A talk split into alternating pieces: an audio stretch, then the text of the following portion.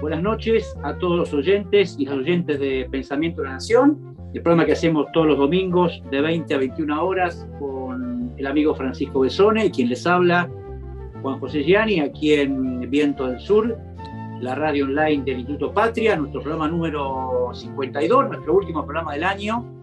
Nos tomamos unas vacaciones con el amigo Besone, así que es un placer compartir el cierre del año 2021 con ustedes, el segundo año de nuestro programa, 20, 2020, 2021. Así que es un placer estar cerrando esta, esta segunda temporada de nuestro programa.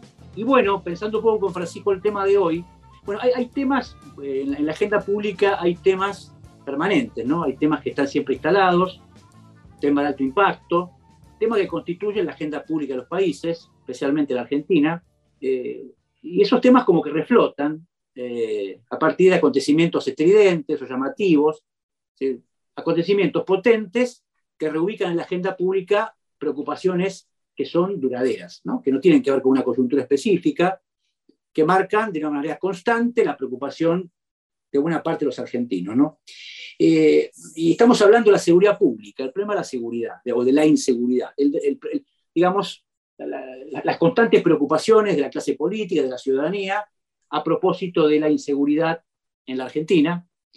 Eh, y esos dos acontecimientos que de alguna manera nos invitaban a tomar el tema, tema que nunca, nunca, nunca tomamos en su, en su especificidad en el programa de en Pensamiento de la Nación, y, por supuesto que lo amerita, y por eso lo hacemos en nuestro último programa, hubo dos acontecimientos que queremos mencionar a propósito de los debates que surgen sobre la seguridad pública. El primero, recordemos, fue una, digamos, un, asesinato de un kiosquero en, en, Ramos Mejía, ¿eh?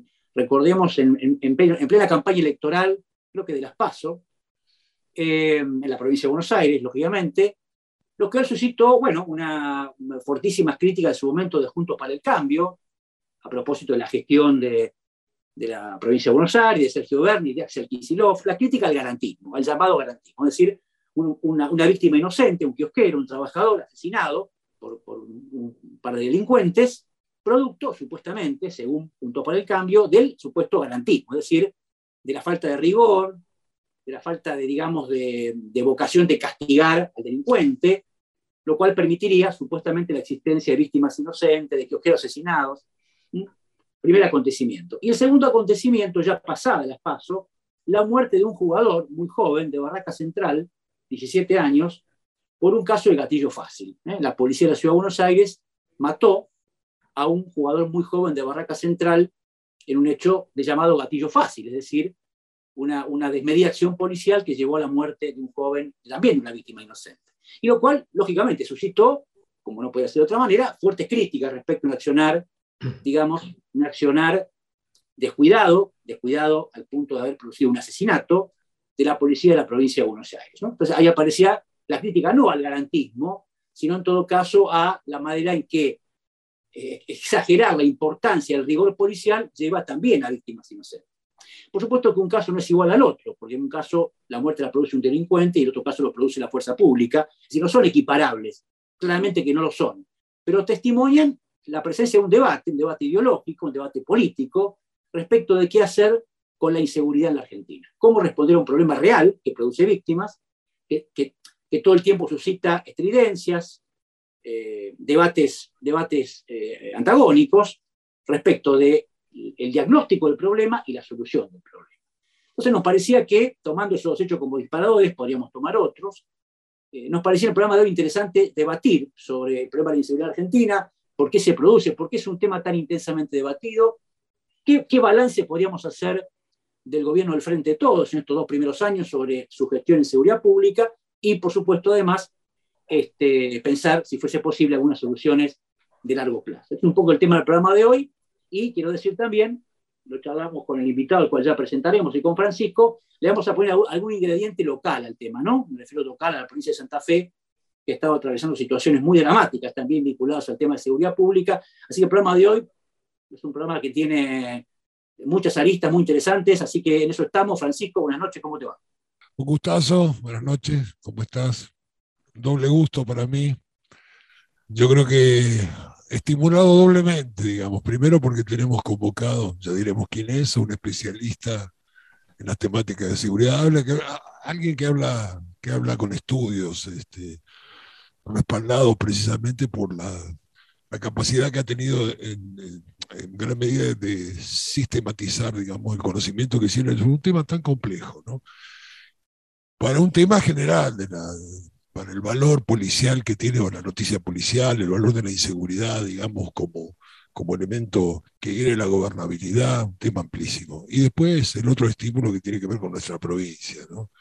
Para un hombre que de alguna manera fue profético, por lo menos, este, y esto me consta en términos de reportaje que alguna vez he hecho por esta inquietud que tiene en relación a la provincia de Santa Fe y la particularidad del delito, este, fue profético para entender, digamos, desde, un momento determinado, de hace algunos años, la gravedad que hoy adquiere. Así que este doble estímulo, ¿no? Entender las problemáticas de la seguridad, la demagogia punitiva, cómo se hace campaña, el valor, el valor político de la noticia policial, en fin, un tema re complejo, ¿no? Este, así que un encanto, un encanto por lo menos para mí, hacía mucho que no hablaba con él, con el amigo. Así que vos lo presentarás adecuadamente. Lo que no sé es si el invitado es canalla o leproso. Y ya le preguntaremos, ya le preguntaremos, ya le preguntaremos. Ya, ya, ya, ya diremos quién es. Diremos quién es. Vos sabés que con el, te, cuento, te cuento, te cuento una, algo personal. Con el invitado, en el año, ¿cuándo fue? Después ya me lo recordás, creo que fue en el año 98, 99. Yo estaba en el Consejo Municipal de Rosario y, y, muy, muy, este, diría, muy premonitoriamente, ¿no? Eh, charlábamos la importancia de que los municipios le dieran importancia a la cuestión de la seguridad. Me acuerdo que presentamos una ordenanza, por supuesto inspirada por el invitado, en su faceta técnica obviamente, y política también, sobre la importancia de que los municipios tomasen, tomasen protagonismo, acción, que se involucrasen en cuestiones de seguridad pública. En aquel momento era un tema, era un tema, plantear eso era como una idea exótica, ¿no? Nadie pensaba eso, era como un tema que no era un tema municipal, en parte no lo es, claro, pero en parte sí lo es, y con el invitado de hoy, bueno, charlamos, planteamos, trabajamos, más que hablamos, concretamente producimos una, un proyecto de ordenanza sobre el tema de la seguridad, ¿no?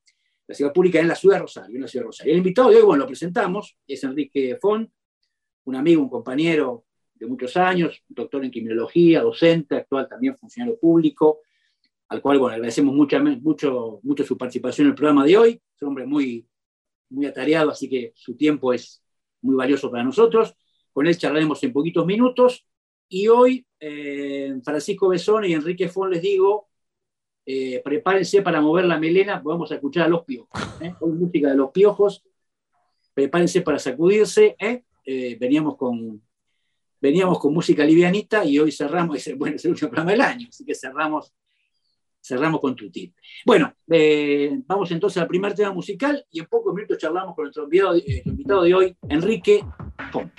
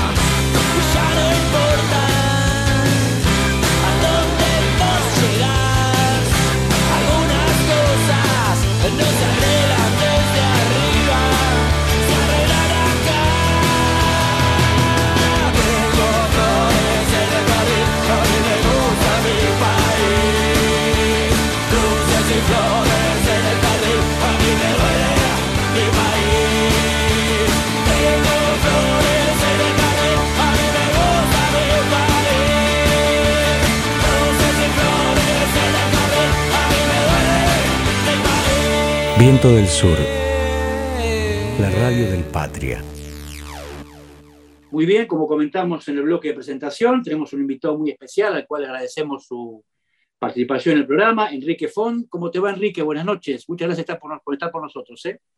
Hola, Juan. Hola, Francisco. Bueno, más, que, más, que, contento de estar ah, compartiendo este espacio con, ustedes. Por las cosas que contaron y por las que no contaron también, digo. Bueno, bueno. Bueno, Enrique, un placer. Bueno, Enrique, a ver, ¿cómo empezamos? Eh, arrancaríamos por acá. Decíamos en la presentación, el tema de la seguridad es un tema de alto impacto, de mucha repercusión pública, un tema de permanente debate. La pregunta primera sería así. Efectivamente es, digamos, en escala, visto en perspectiva, es un problema que se ha agravado en la Argentina, es efectivamente algo que ha ido escalando en su dimensión, en su volumen, en su profundidad. ¿Cómo lo ves en perspectiva histórica el avance del problema de la inseguridad en la Argentina? Eh, a ver, relativizando mucho lo que voy a decir, que después vamos a, profundizarlo, diría que sí, que es un problema que, sobre todo en la segunda mitad de los, de los 90, empieza a cobrar eh, centralidad en la agenda política por, por varias cuestiones, pero sin duda uno puede ver este, aumentos de algunos delitos, los llamados delitos predatorios, los criminólogos los llamamos los delitos de los débiles, ¿no? Este, los arrebatos, este, sobre todo eso, los delitos contra la propiedad en la vía pública, este, que cobran una dimensión importante.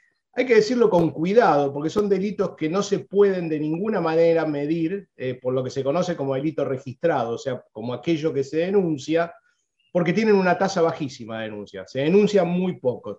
Y solo se los puede ir este, eh, estudiando su evolución con, una herramienta que en Argentina se empezó a utilizar también en la segunda mitad de los 90 y acá un homenaje a un precursor de, traer las llamadas encuestas de victimización que fue este, el entonces director nacional de política criminal, este, Mariano Chiafardini. Este, Mariano adapta lo que eran las, encuestas nacionales de la UNICRI y de la ONU eh, y las empiezan a realizar en, la Argentina. Digo, para, para quienes nos escuchan y nos ven, digo, para hacerla fácil, es una encuesta que se realiza con una muestra sobre, en general, una, una ciudad y donde se preguntan a los, los y las entrevistadas catálogos de hechos y si fueron o no fueron víctimas, si hicieron o no hicieron la denuncia, y eso va cuando se logran hacer sistemáticamente encuestas similares y comparables durante los años, ahí puedes empezar a hablar de si hubo una evolución o no este, un aumento ¿no? de estos delitos. bueno, las encuestas marcan este, un, aumento de una criminalidad que uno podría decir no es de la más grave, porque no está en juego la vida, pero como se extiende este, y afecta a un conjunto más o menos diverso de la, población, eh, bueno, produce un impacto significativo. Después, eh, otros delitos hay que ya eh, analizarlos jurisdicción por jurisdicción y hasta te diría ciudad por ciudad para entender la evolución. Un dato que se usa mucho, porque es un dato duro, que sí es posible construir de los registros públicos, ¿no? de las denuncias policiales, lo que llega a las administraciones de justicia, son los homicidios dolosos, eh, que se miden habitualmente en, en, tasas, ¿no? cada 100.000 habitantes. Y ahí sí hemos tenido años con, con, evoluciones de aumentos, pero después amesetamientos, en general yo soy, no soy este, amigo de, utilizar el total país, porque el total país te mezcla áreas urbanas con áreas este, rurales, ciudades chicas con pequeños pueblos, y la verdad que las dinámicas de la violencia letal, ¿no? de lo, que en derecho llaman los, los homicidios, los criminólogos elegimos un tema más sociológico, que es la violencia letal, es muy heterogéneo en su dinámica, en quiénes son las víctimas y los victimarios, y, ese total país te lo, te lo paca ese dato. Sí es valioso usar ese dato para entender la evolución ciudad por ciudad, eh, y ahí empezás a encontrar algunas particularidades que, llegado el momento, ustedes dirán cuándo nos va a llegar, sin lugar a duda, hablar de las dos principales ciudades de la provincia eh, de Santa Fe. Santa Fe históricamente tuvo una tasa de homicidios cada 100.000 habitantes muy alta respecto de ciudades comparables en, en la Argentina, y Rosario, que tenía una evolución similar a la de otras ciudades comparables, como Córdoba, por ejemplo, ya tenía tasas similares, tuvo este, claramente a partir del 2013, pero los que trabajamos en esto lo vimos venir varios años antes y nos cansamos de avisarlo, además, de que era un tema que había que abordar, tuvo una evolución, un pico de crecimiento en el año 2013 y en el 2014 que, cruzado con un tema que no necesariamente está vinculado, que es, la economía de narcomenudo en la ciudad, eh, fue una noticia, noticia primero local, provincial, nacional y llegó este, de una manera bastante distorsionada incluso a medios internacionales en esos, en esos años y se mantuvo allí. Eh, pero digo, son los que venimos de la criminología y sobre todo de la criminología crítica, somos, hacemos siempre mucho hincapié en la especificidad de los fenómenos. Uno puede encontrar variables en común y, las buscamos, pero después hay fenómenos que tienen una fuerte impronta de, local, porque los mercados ilegales tienen fuerte impronta local, porque la historia de los, de los involucrados en estas actividades también, y porque también las fuerzas policiales y las administraciones de justicia tienen, un, tienen, tienen especificidad este, local. Ahora, aquí que te hago una pregunta, ¿no? Un tema que hemos hablado otras veces. Hay un debate mm, sobre la relación entre la inseguridad y la exclusión social o la desigualdad o la pobreza, ¿no? Entonces, se intenta ligar un, factor con el otro. ¿Esa ligación es verosímil? ¿Es real? ¿Hay efectivamente hay un vínculo estrecho entre un factor y el otro? Hay un vínculo, pero está profundamente mediado por otras, por otras variables. Yo tenía un profesor de metodología que para explicarte que correlato en la estadística no es causalidad, te mostraba dos curvas que se movían de manera casi, casi idéntica y, te, y bueno, vos no te decía de qué era, algo decía, bueno, ahí hay causalidad y te decía, no, mira, esto es el precio de las acciones en un periodo tal en el mercado de Nueva York y esto es el largo de las polleras de las mujeres según la moda. Tenían un correlato casi perfecto, no tenían absolutamente nada que ver una con la otra, ¿no?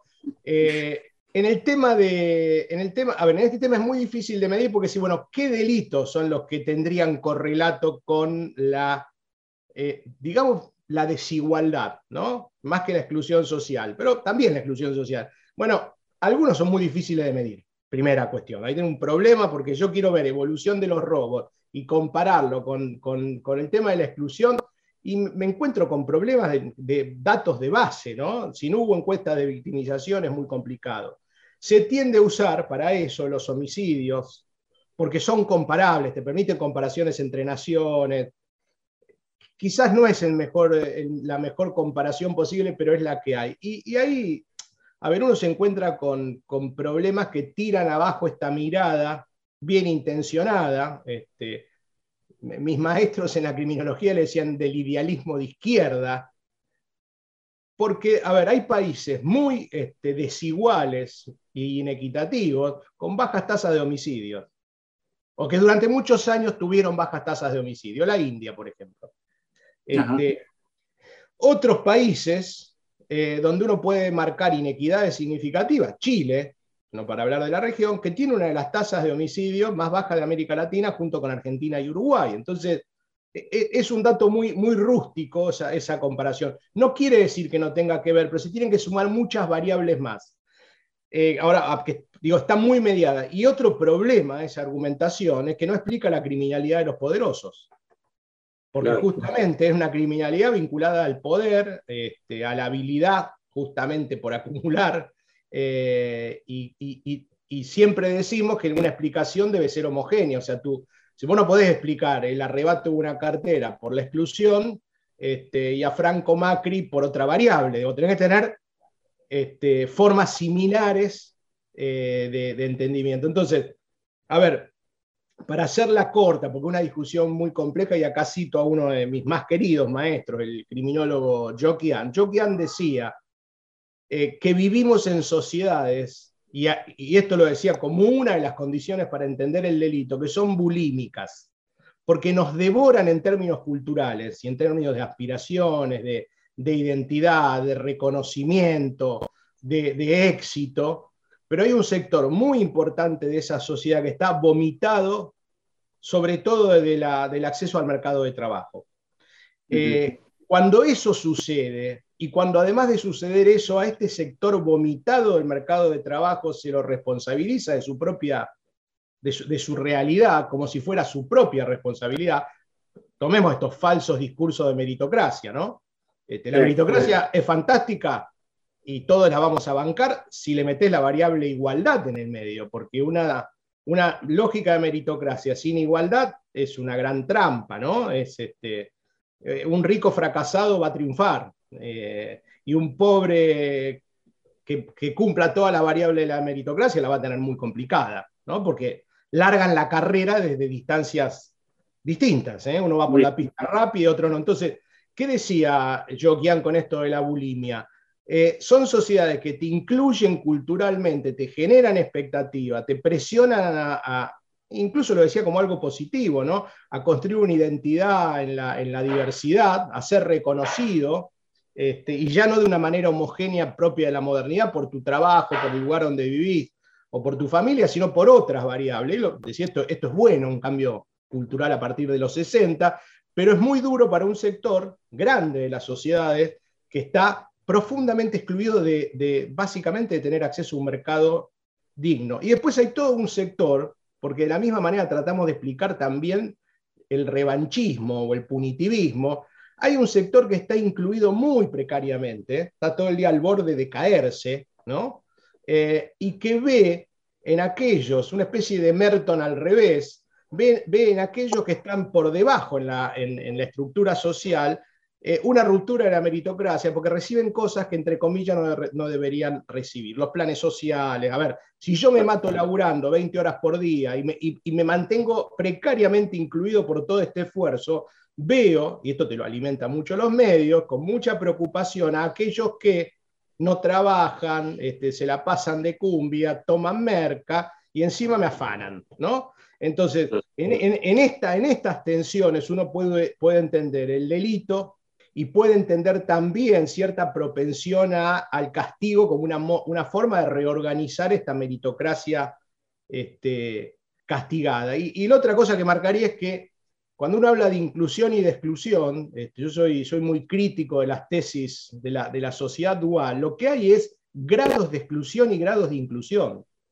¿no? Este, hay algunos que están tranquilos y seguramente incluidos y la vida y la, propia, sus siguientes generaciones va a estar muy tranquila, ese 10% la, la cúspide del, decil.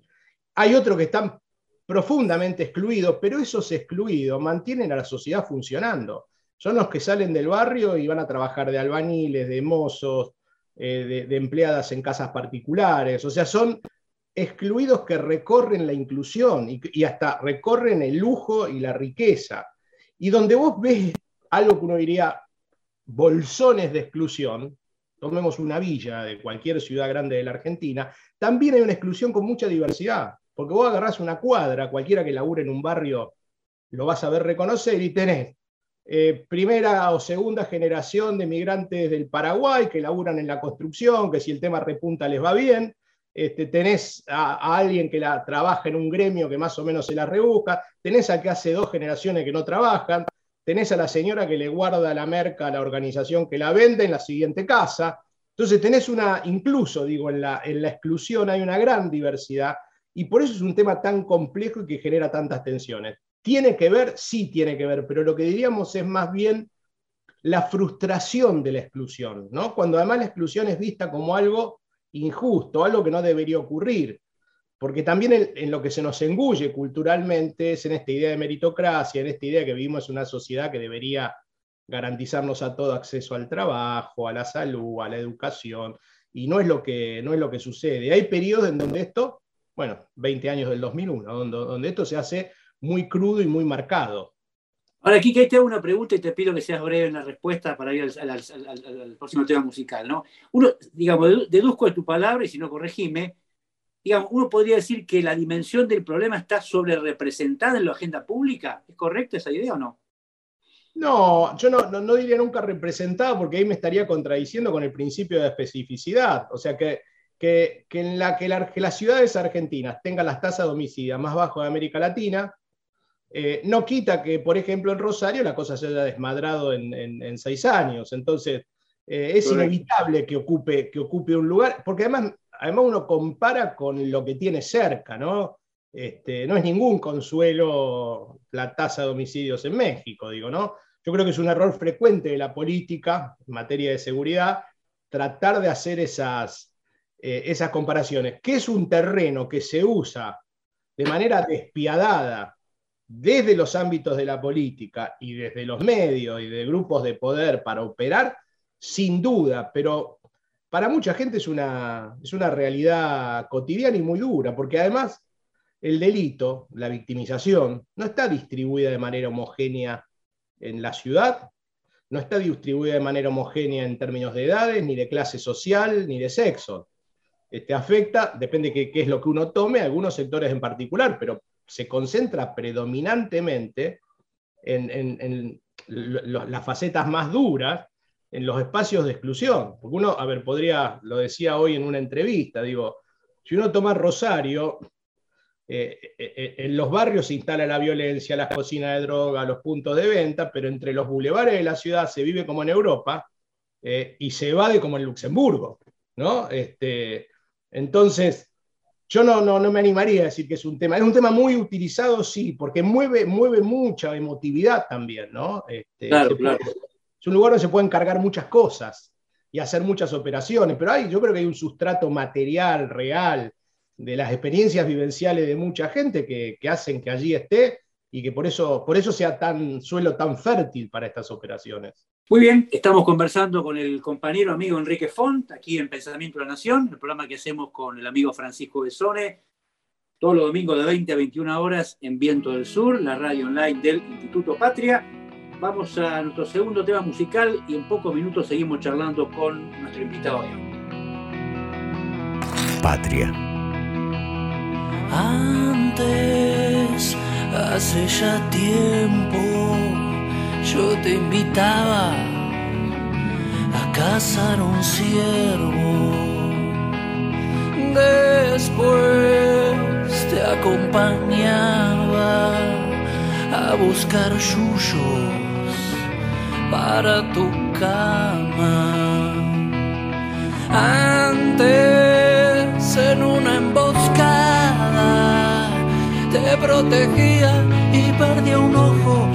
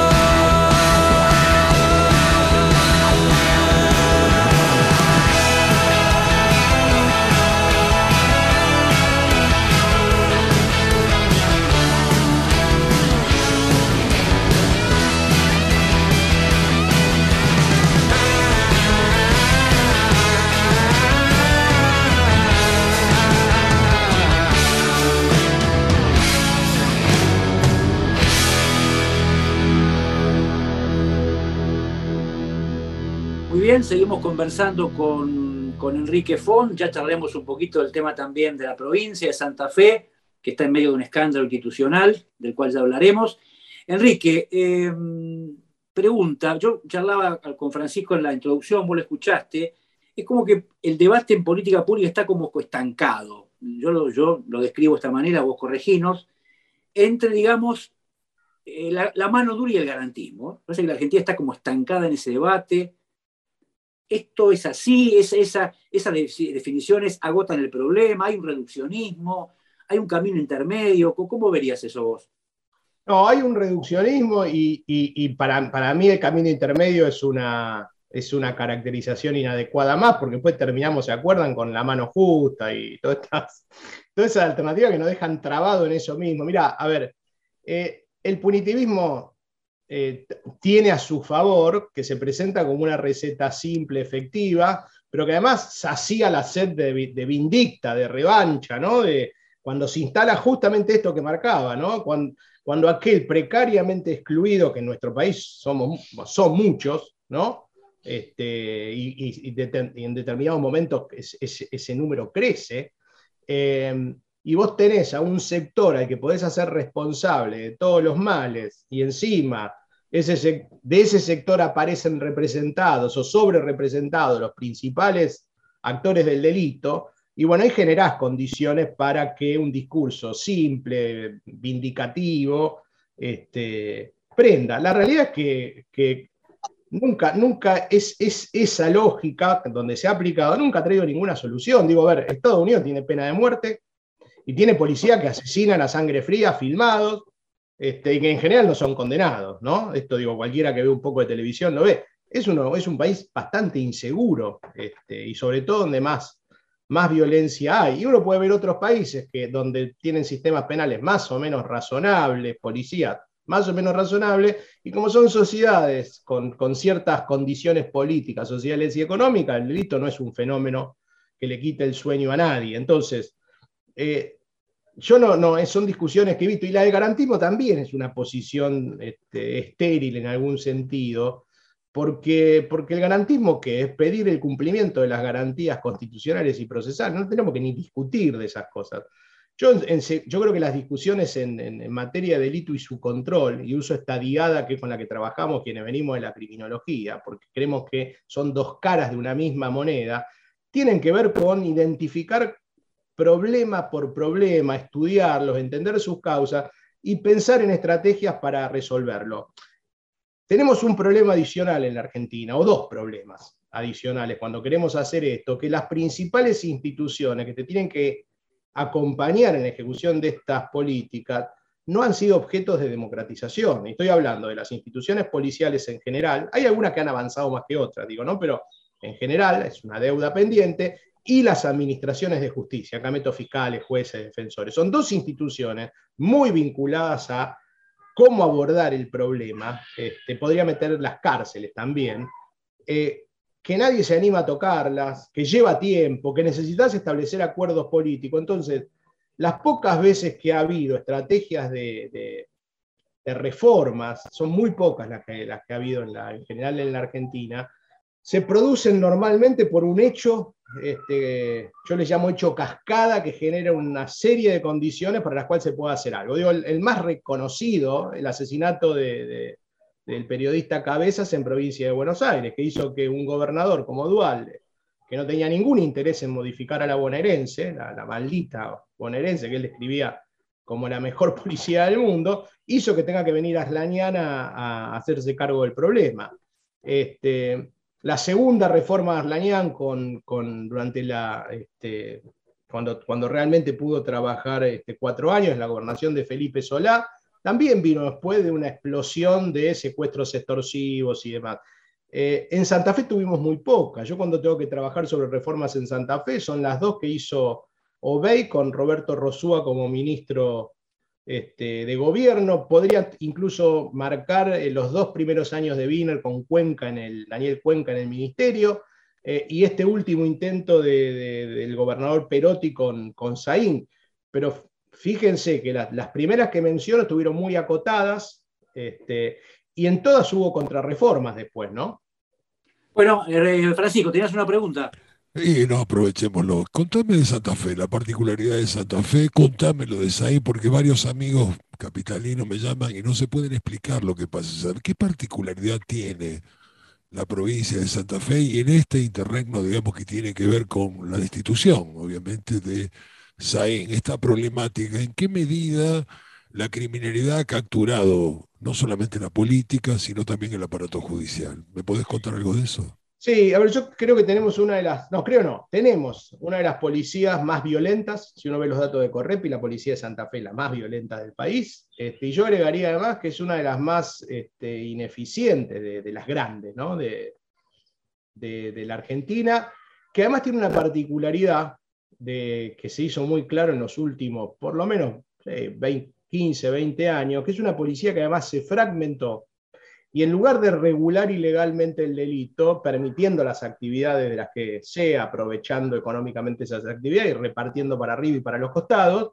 se fragmenta y empieza a integrar bandas. Es una policía, esto lo decíamos hace muchos años, pero bueno, ahora no me lo niega nadie porque en los pocos juicios que se han llevado adelante sobre las bandas, en todas hay policías integrándolas y policías operando contra la otra banda que también tiene policías, ¿no? Entonces, ahí ya hay una fuerte particularidad santafesina eh, la otra que marcaría del lado del control del delito es que tenemos una, justicia que se constituyó en democracia en la transición de la peor manera, cómo se repartieron los fueros, cómo dentro de cada fuero se repartieron los cargos, y que no modificó, salvo en el caso de la defensa pública, la reforma penal que se impulsó en, la primera parte del gobierno de Wiener. Diría que fue una reforma que agravó lo peor, McDonaldizó lo peor de aquella vieja, vieja justicia, sobre todo en el Ministerio Público de la Acusación.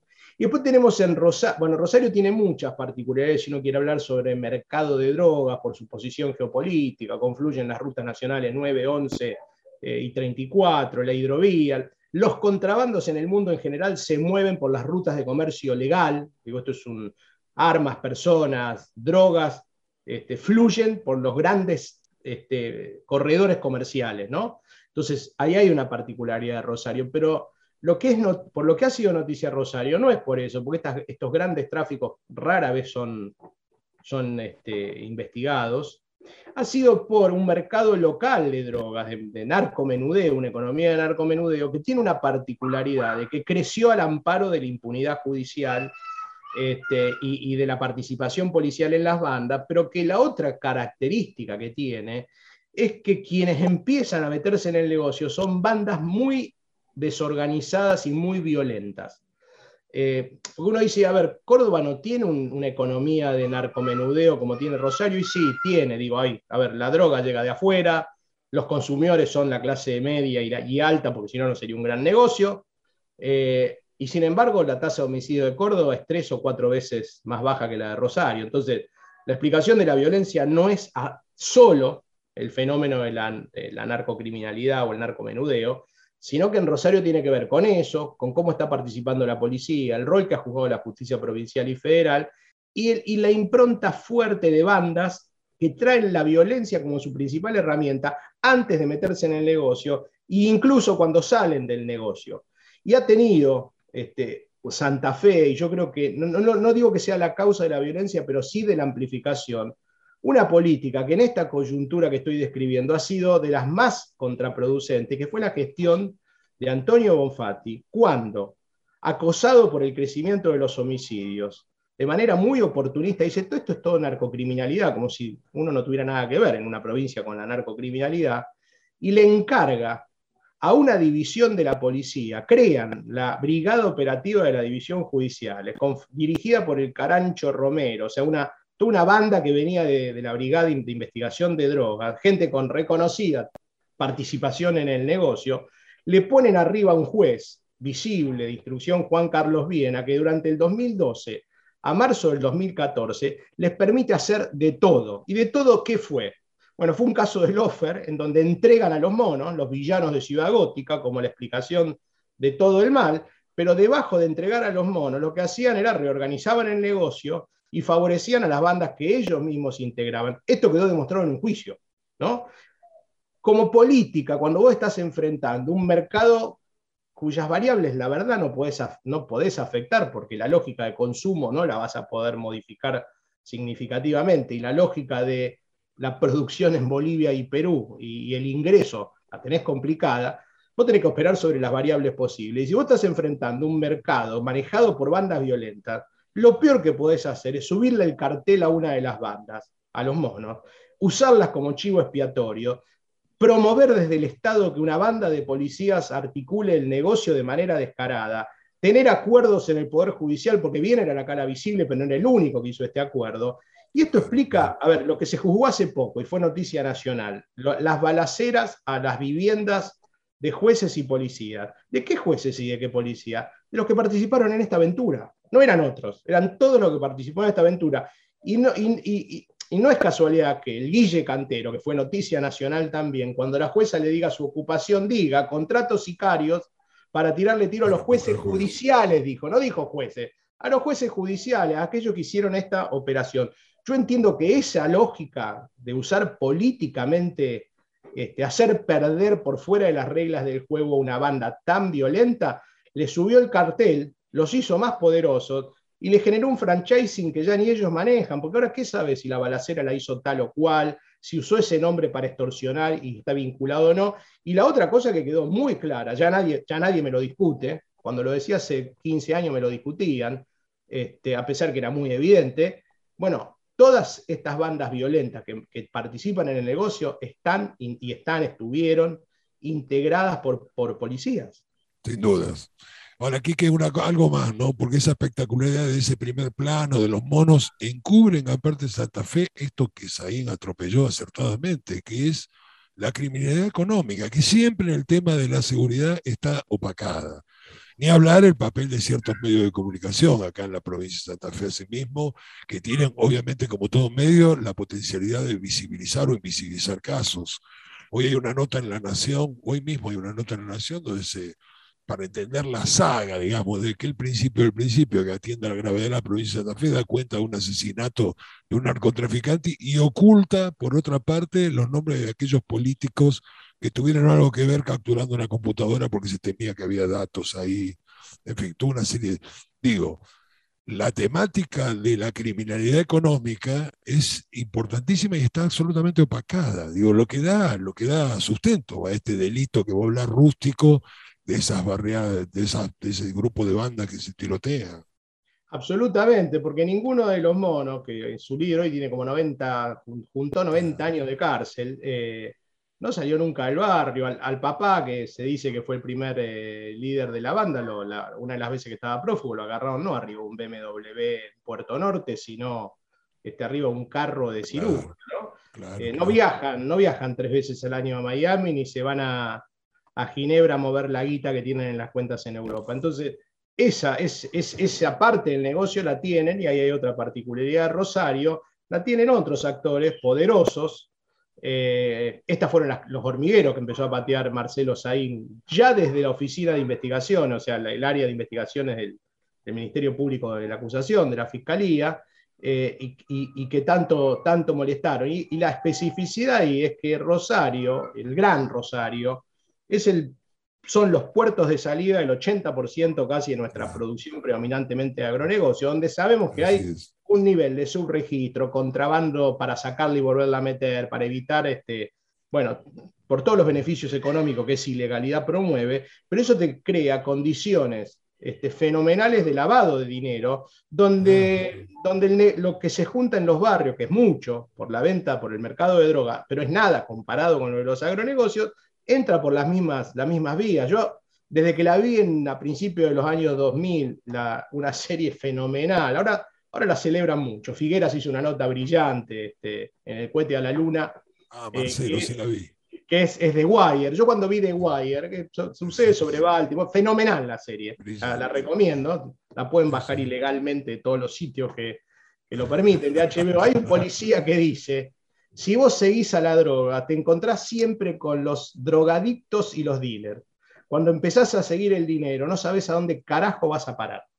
Eh, y esa es la realidad, porque el dinero te lleva al poder. Y, el po- y- y ese dinero que te lleva al poder te lleva a los vínculos con sectores de la administración de justicia, no solo con los policías. Te lleva a, a representantes de la política, ¿no? Eh, Yo creo que, que- que Ma- Marcelo pateó dos hormigueros, se dispuso, y, y que fue, una- en- yo lo, lo vi este, como una decisión que me sorprendió, pero me sorprendió muy positivamente del gobernador Perotti, porque Perotti dijo, voy a cortar ese vínculo, voy a reformar a la policía, lo designó a Saín y Saín trajo su equipo. Entonces, la cosa venía, venía en serio. Y fíjense que las dos cosas por las que lo golpean son, nunca le sacan las leyes para conducir, controlar y transformar a la Sí, policía, jamás tuvieron tiempo para operar, para hacer mil cosas, pero no para sacar las leyes. Y las cosas que molestaron mucho es haber puesto en evidencia eso. Y doy un ejemplo para, porque hay muchos en realidad, pero el asesinato de, en la agencia de viajes Soldani, al principio de la, de la- de la gestión de Marcelo, que todo el mundo en Santa Fe sabía que era un lugar donde se compraban dólares, había fondos de inversión, se cambiaban cheques, pero era una agencia de turismo. Y después del asesinato, nunca del todo esclarecido, porque el autor material se suicidó de manera extraña en un penal, este, al que acusaron como el ideólogo, un farmacéutico, se demostró que no tenía nada que ver, pero lo que quedó en evidencia ahí es que había un millón y pico de dólares y tres millones y tantos este, de pesos, eh, que no se sabía su origen. Saín fue el que hizo la denuncia, porque además denunció que la noche del, día del, del homicidio, unas horas después, la familia, eh, algunos familiares y empleados de, la, de esa cueva permitieron sacar el dinero y disputó contra la Fiscalía Regional de, Santa. Fe, quien hoy es la punta de lanza en su, en su persecución, justamente la federalización, ¿no? Es decir, una, una, una investigación que exitosamente, después de mucho insistir, el fiscal federal Rodríguez está llevando adelante y ahí también te aparecen vínculos con cuevas de, de- de Rosario. Cada vez que por accidente, pues estas cosas, a veces se sigue el dinero por accidente, eh, el asesinato de Medrano, un, un puntero de, de- de narcomenudeo pobre, este, pero que le iba bien en el negocio, cuando lo asesinan y le analizan el celular y llegan a cuevas de, de Rosario en las que compraba gran cantidad de dólares. Claro. Entonces, estas son, Marcelo generó en la Oficina de Investigaciones y como ministro las condiciones para empezar a, a mostrar esto. Y, y- y digo, insisto con la cita de- del teniente Lester Freeman en The Wire, cuando seguís el dinero no sabes a dónde carajo vas a parar, y Saín se metió en un quilombo grande, este, que hoy le están cobrando. No, a ver, no solo a él, hay un intento de disciplinamiento institucional, ¿no? de que nunca más nadie venga a investigar esto, porque te vamos a seguir incluso después de que renuncie. El martes que viene va a haber un fallo supuestamente de la Corte en relación al tema de la protección o la autoprotección que tiene la corporación política, donde tiene a senadores implicados. ¿Tenés algún pálpito al respecto? Mira, eh, me imagino el voto positivo en términos de que debe investigarse de Herbeta. Eh, tengo dudas sobre un par de votos, pero sé que la mayoría va a votar este, a favor de que sí, que hay que reformar la Constitución para que nada cambie, digamos, ¿no? Ok, ok. Eh, esto, esto yo creo que además de parte del, del senador involucrado en esto es un error político muy grave. A él le convendría tener una buena defensa técnica, comparecer y defenderse. Este, yo tengo muy, a ver, eh, los dos fiscales que lo investigan, y esto a mí no me llama la atención, que aparecen como paladines de la justicia, y esto no es culpa del senador en nada, es sospechoso por ahora y nada más, pero la casualidad es que solo investigan a peronistas, pero cuando aparecen menciones al senador Enrico este, y a otros radicales, no parece que les mueva demasiado el, este, el amperímetro. Entonces, Cierto. conociendo el Ministerio Público de la Acusación de la provincia de Santa Fe, lleno de radicales, este, y después de gente del socialismo, eh, y yo la verdad que me, me genera mucha suspicacia, ¿no? Esta- bueno, eh, es la esta- selectividad del sistema penal. Sí, porque vos, vos, Francisco, marcaste adecuadamente el tema de, la, de cuando fueron a abrir la MAC eh, de Medina, donde seguro había datos, porque la tecnología permite que quienes están en el negocio también se protejan. Y lo demuestra, por ejemplo, la causa federal, en donde se condenó a un narcopolicía, a Drueta, que ya todo el mundo sabía en qué andaba, y sin embargo lo ampararon. Este, y en esa, en esa computadora, Drueta guardaba las llamadas, los intercambios telefónicos con el entonces diputado este, Puyaro, que después fue ministro, y el, Sí, y el sí. entonces y actual senador Enrico, que lo protegían de una investigación judicial. Con esto no digo que estaban participando de los negocios de Drueta, no lo sabemos, pero sí que estaban protegiendo un narcopolicía de una investigación. Yo creo que por eso corrieron a ver qué había en la MAC de Medina, este, porque seguro que había algo, ¿no? Este, y Medina abrió un bar muy importante en la ciudad de Rosario, así que diálogo con la municipalidad no podía no tener, digo. Ins- Insisto, no, no afirmo con esto que ninguna de las personas que menciono participen en, en los negocios de No, no, la bien. municipalidad, pero los vínculos ahí están, este, y desgraciadamente pareciera que en Santa Fe lo único que sucede es castigar al mensajero, ¿no? Al que muestra esto. Bueno, muy bien. Hasta acá llegamos al programa de hoy. Eh, un agradecimiento para Enrique que nos acompañó en este programa, a su disposición a acompañarnos. Fue un placer tenerte, Enrique. Te mandamos un gran abrazo y que estés bien. Les mando un abrazo grande. Eh, Querido Enrique, muchas gracias. ¿eh? Nos quedó Así lo de Puyaro y los fondos, nos quedó lo de Puyaro y los fondos reservados. Mira, si, Bueno. si- si agarramos solo el fin del 2012 a principios del 2014, eh, yo estuve trabajando sobre ese archivo, hay tanto para ver y explicar Sí, lo que es está increíble. pasando que, que es increíble. Bueno, un abrazo enorme, Kiki. Gracias. Un abrazo grande, que tengas bien. Buenas noches. Otro, un abrazo para ustedes.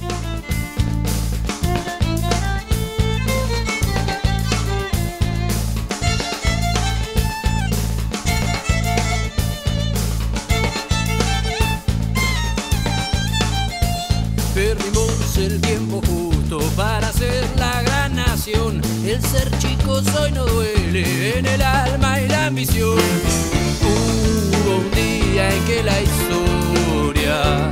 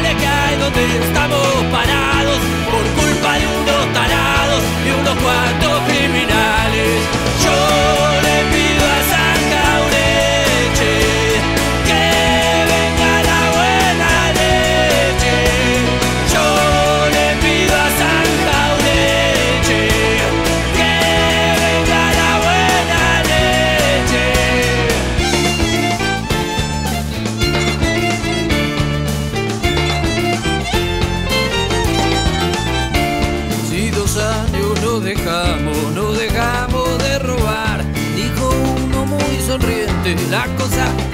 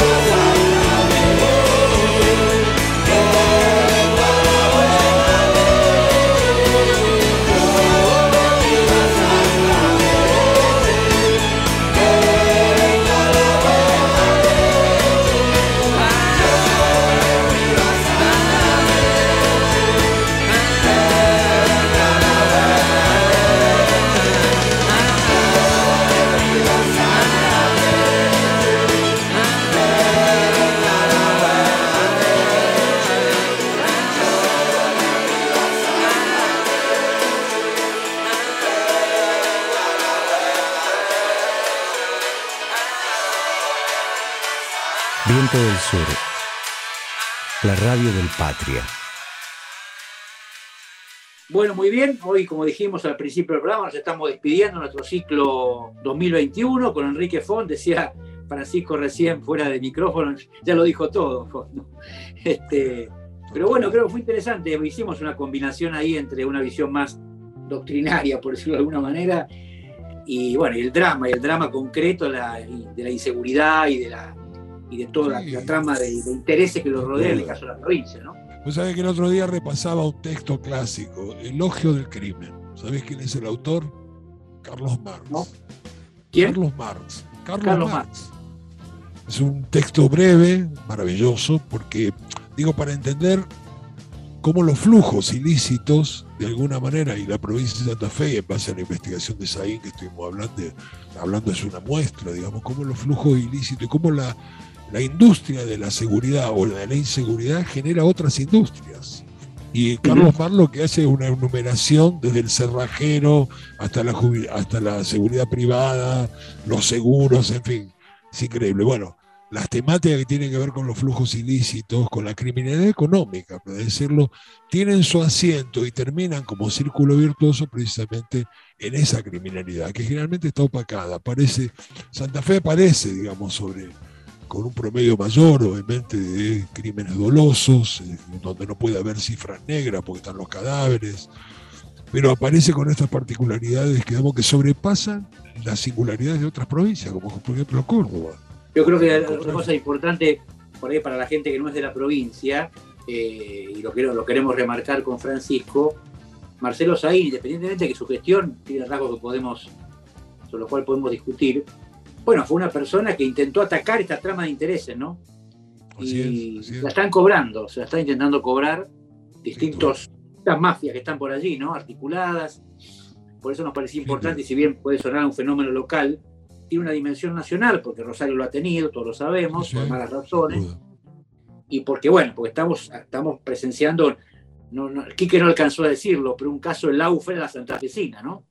La También, invento una no- causa Nos faltó de tiempo. también espionaje ilegal Así es, para así es. para No, pero lo que está muy visible, muy visible lo que pateó es la estrecha relación entre el delito y la política. Eso me parece a mí, es la nota distintiva eh, en gran medida, digamos, que tiene la provincia de Santa Fe.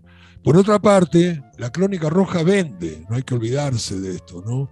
Y las instancias de promocionar en primer escenario y con altísima visibilidad los asesinatos, los sicarios o aquellos que ha visto el país, la balacera en un restaurante en plena avenida, eso vende. Pero detrás de todo eso normalmente hay estructuras económicas fuertes, es el crimen de los poderosos que referenció, que tiene que verse como la temática integral. Yo tenía, lamentablemente fallecido, ¿no?